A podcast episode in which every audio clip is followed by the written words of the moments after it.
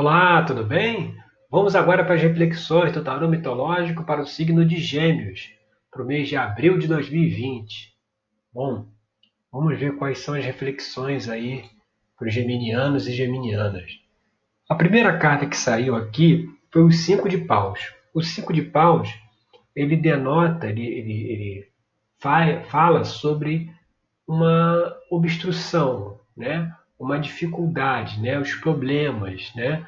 as lutas, muitas vezes internas, que nós travamos né? por conta dos problemas externos. Né? Então, mostra uma certa situação de dificuldade, até de paralisia, por conta aí de problemas externos e de, de não ter a, visão, né? o, o, o, o naipe de paus, é ligado ao elemento fogo, que, que fala da imaginação, que fala da intuição, que fala das novas ideias, né? Então, às vezes, quando a pessoa se deixa mergulhar pelos problemas, né? Ela acaba que não enxerga novas alternativas, novas formas de atuar e trava mesmo essa, essa luta interna, né? essa obstrução de energia. E aí, quando a gente vem aqui para a segunda carta, a carta do Nove de Ouros. O Nove de Ouros é uma carta que fala da satisfação, da recompensa, né? De você, o elemento ouros é ligado aqui ao à terra, né? A, a parte material. Então, assim, ele mostra que assim essa talvez essa luta interna aí, essa dificuldade, pode ter alguma relação com essa parte material, de, da, com que a pessoa já conquistou, né? E talvez o medo de perder, né? Aquilo que ela já conquistou por conta do momento que ela está passando.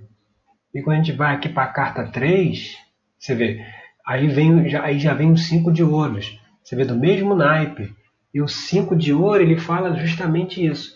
A carta cabeça, essa carta da posição 3, ela mostra o que está aparente né, na situação. Você olhando para a situação da pessoa, o que, que você vê?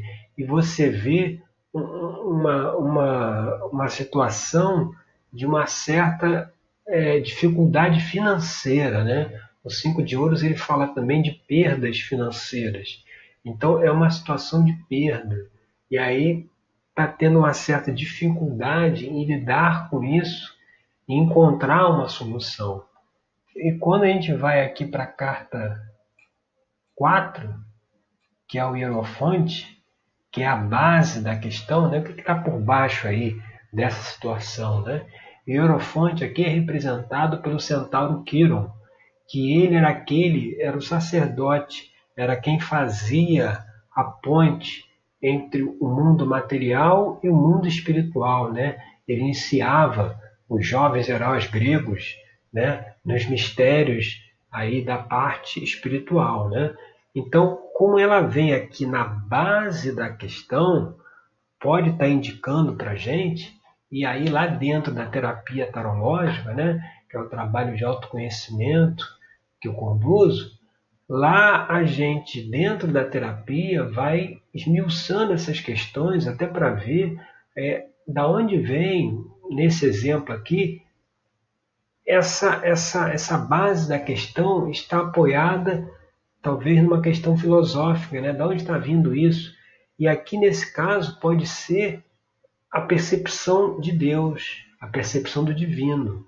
Porque quando a gente enfrenta problemas, né, o mais comum é a gente ter aquele pensamento que do castigo divino, né? Que a gente está passando por uma dificuldade, né? Porque a gente está aí talvez pagando pelos nossos pecados, né? Deus está nos castigando e aí por isso a gente está vivendo aí um tempo de sofrimento e privação, né? Então é observar que de repente a base da questão é analisar assim qual é a sua percepção do todo, né? A sua percepção de Deus, a sua percepção do Criador do universo. Será que ele é essa figura realmente que castiga os filhos, né? Que se vinga? né? e por isso que a gente sofre né? por conta disso, ou a história é outra completamente diferente, e aí vai com o que Jesus disse, que Deus é amor, né? ele veio justamente para mudar essa visão do divino, que infelizmente não mudou. Né? A gente continua até hoje com a mesma visão. Os pais educam os filhos quando os filhos fazem alguma coisa que não deveria fazer, ou até para colocar medo, né? Eles dizem: Papai do céu castiga. Você vê, se a mensagem de Jesus tivesse sido entendida, essa, essa, esse ditado aí, essa frase não não existiria mais, né? Porque ele vem mostrar que Deus não castiga, porque quando a gente coloca é, a fonte dos nossos problemas num poder maior do que nós, que está nos oprimindo, nos castigando, isso dificulta aí muito encontrarmos a solução, porque se não existe esse Deus que castiga, pelo contrário, ele está ajudando, ele está fazendo de tudo para que a solução apareça, então eu tenho que olhar para dentro e ver até que ponto eu mesmo criei aquela situação para mim, né? Porque o tempo é inexorável. A gente precisa estar sempre progredindo, crescendo, evoluindo, buscando novas alternativas, seja de trabalho, seja de atividades, seja de ganhar dinheiro. A gente tá sempre, tem que estar sempre procurando novas formas de atuação, porque o universo é dinâmico. E às vezes, se a gente fica sempre fazendo a mesma coisa, né? sem, sem nenhuma evolução naquele trabalho, sem nenhuma alternativa, qualquer turbulência interna que chegue vai nos prejudicar. Então, essa é uma questão aí fundamental a ser observada, essa percepção aí do divino. E quando a gente vai aqui para a carta 5, que as influências do passado, né, a questão que deve ser deixada de lado, Aqui veio a carta do quatro de espadas. O quatro de espadas é aquela carta que fala da reflexão, né? De você parar e refletir.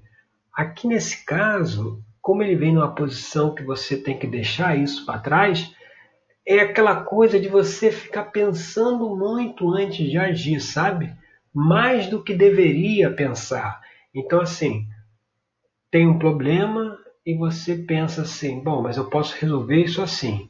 Ah, mas se eu fizer isso, vai acontecer isso, assim, assim, vai ser um problema. Então, aí você já não está certo se vai por aquele caminho. Aí você já pensa de novo, não, então acho que eu vou por esse caminho aqui. Ah, mas isso aqui não, pode acontecer, tem isso de positivo, isso de negativo, pode ser que, que não dê certo. Então eu vou tentar um outro caminho. Aí daqui a pouco tem cinco opções na mesa e a gente não age. A gente não, não é, tá, está falando ali até no cinco de paus, essa coisa da obstrução, né? essa coisa do bloqueio. A gente fica bloqueado para agir porque tem a gente racionaliza várias opções e não consegue escolher uma, né? E está tá travado e não consegue escolher uma dessas opções. E talvez essa percepção aí do divino, né, possa estar embaçando possa estar camuflando alguma coisa que nós estamos fazendo de nossa responsabilidade que está trazendo problema, né, talvez. E aí, quando a gente vai aqui para a carta 6, que é influências do futuro, aí você vê, vem o 6 de paus. O 6 de paus não, vem o 10 de paus. O 10 de paus, ele vem falar das preocupações materiais, né? Então toda essa situação aí de luta, de perda financeira, né? Tudo isso, né? Todo, toda essa, essa energia que está pairando aí no momento leva uma situação também de paralisia, né? de, de, de preocupação. Aqui você vê Jazão que está com, com as mãos aqui no queixo, né? preocupado é as preocupações materiais por conta desse entorno material desfavorável, né? que a gente não vê uma saída, não vê uma alternativa. Então, mostrando que ainda para frente né, pode vir esse sentimento aí de frustração, de ter assumido talvez muitas responsabilidades e não está conseguindo dar conta, né? Mas é, é, é isso vem para mostrar não que isso seja um futuro fixo, né? Nada é fixo no universo, mas mostrar que assim, se você começar a fazer essas reflexões, quando vier uma situação que possa levar a esse tipo de estado, né? Um estado de preocupação, estado de é, desânimo, talvez, você consiga ultrapassar esse, esse, esse momento fazendo essas reflexões aí anteriores que a gente está colocando aqui. E quando a gente vem para a carta 7, que é uma extensão futura aqui da carta 5, a carta 7 ela traz o 2 de copas. O 2 de copas é uma carta que por outro lado, ela mostra, você vê, o início de um relacionamento, né? Aqui a gente vê Psique e é, é um momento em que Eros, né, se encontra com Psique, ele acaba se, se atingindo acidentalmente com essa flecha do Cupido e acaba se apaixonando por Psique. Então é uma carta que mostra uma energia de um novo relacionamento. E aqui nesse contexto que a gente está vendo aqui desse jogo para gêmeos, é um novo relacionamento com o divino. Você vê aquilo que a gente perguntou aí lá na carta 4. Será que Deus para você é aquele cara que castiga, né? É aquele ser que pune? Então, se mudar essa filosofia, se mudar essa teologia, se mudar essa forma de enxergar o divino, você cai numa situação de uma nova relação com Ele.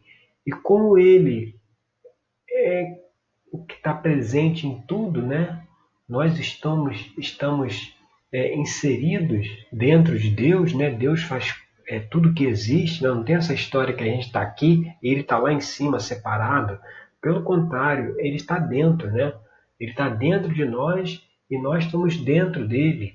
Então, quando a gente muda essa percepção e, e, e avalia que ele é amor também, a gente pode fazer essa conexão e como ele está presente em tudo, ele sabe, é onipresente, onisciente, ele pode dar a parte espiritual, cada um tem os seus mentores espirituais, tem as suas, as suas, os seus orientadores, né? Então quando a gente faz, retoma essa conexão, isso, esses mentores podem atuar, eles podem influenciar, podem intuir para a gente, pode trazer a mensagem mostrando qual é o caminho que devemos seguir.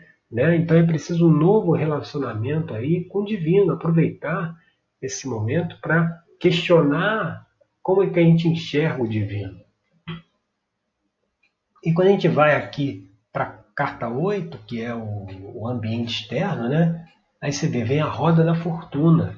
A roda da fortuna vem falando nesse contexto aqui desse jogo, basicamente isso, essa coisa de, de dos altos e baixos da vida, né?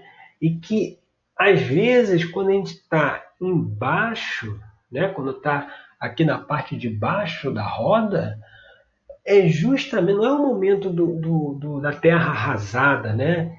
Que faliu, acabou tudo, não tem mais perspectiva nenhuma. Não, pelo contrário, esse é o momento em que a gente pode fazer uma reflexão, avaliar aquilo, o que, que a gente poderia ter feito antes para que hoje não estivéssemos nessa situação, a gente não tivesse à mercê das situações externas, né? O que, que a gente poderia ter feito para ter mais autonomia, para ter mais o poder na nossa mão. Então, quando a gente questiona isso, né, né, quando se está por baixo, questiona, aí é que vem a solução, porque a gente descobre o que, que a gente fez que não deveria ter feito e de que forma a gente pode mudar isso, porque solução sempre tem, mas aí a gente precisa estar conectado com a espiritualidade, né? com o divino, com esses mentores, com esses orientadores,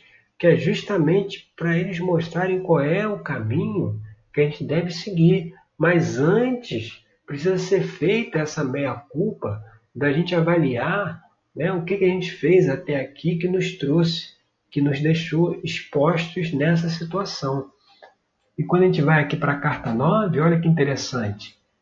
A esperanças e temores, né? A esperança aqui que vem é a carta da sacerdotisa. A sacerdotisa é, é a deusa Perséfone, né? que é a esposa de Hades, ela representa a intuição. A intuição ela é um canal de, de, de relacionamento, é um canal de contato com a espiritualidade, com o divino, né? Se nós estamos dentro de Deus, Deus está dentro de nós, então ele está passando para nossa consciência as orientações do que precisa ser feito. Isso vem via intuição. E essa intuição, você vê, a esperança está aí. É saber ouvir essa intuição que vai mostrar uma nova ideia, uma nova forma de, de, de lidar com a situação, mas antes é preciso fazer esse trabalho de casa de se enxergar que não existe castigo divino, Deus não castiga e avaliar o que, que a gente precisa mudar para conseguir superar essa dificuldade. E quando a gente vem aqui para a carta 10, seria uma situação futura, né? Assim como a situação futura, você vê, olha, olha, olha como é que está a energia, né? Olha como é que está a situação é, no entorno ali. Assim como a influência do futuro na carta na carta 6 veio o 10 de paus, né, que é a carta das preocupações materiais, na carta 10, que é a situação futura, vem o 9 de espadas. Aí já é aquele, aquela carta que fala do medo do futuro, né, onde Orestes aqui está com, a, com as mãos nos ouvidos, com medo das três fúrias que estão apontando cada uma três espadas para ele mostrando que muitas vezes esse medo que a gente tem infundado de um futuro terra arrasada, né, desesperador, é essa energia ainda está aí é, é, é para é, a gente ter que lidar com ela. Então, assim, a situação do jeito que está vai levar a momentos em que você pode né, ter um sentimento de medo, de paralisia, por estar tá vislumbrando um futuro é, horrível, né? um futuro sem solução. Então, é, e é justamente por isso, por mostrar que as coisas vão, vão chegar numa situação onde isso pode ficar evidente, que se a gente observar o que foi colocado aqui no jogo, na reflexão, essa coisa da relação com o divino, essa conexão, a intuição, quando chegar esse momento em que pode dar na gente um desespero em relação ao futuro, a gente, opa, é isso aí já estava ali na energia, no caminho, como uma coisa que poderia acontecer, e você vê, está acontecendo, agora estou sentindo isso, que mostra o nove de espadas. Mas não, deixa isso de lado.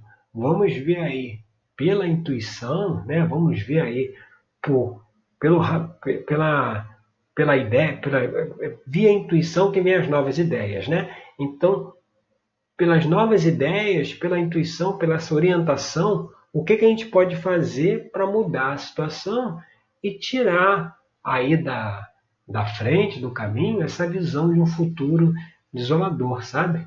É isso que a gente tem que avaliar aí agora, no mês de abril, para os geminianos e geminianas, tá certo? Meu nome é Rodrigo Cruz, eu sou terapeuta tarológico. Agradeço a você aí pela sua audiência e até o nosso próximo encontro com mais uma reflexão aí do tarô mitológico, tá certo? Obrigado.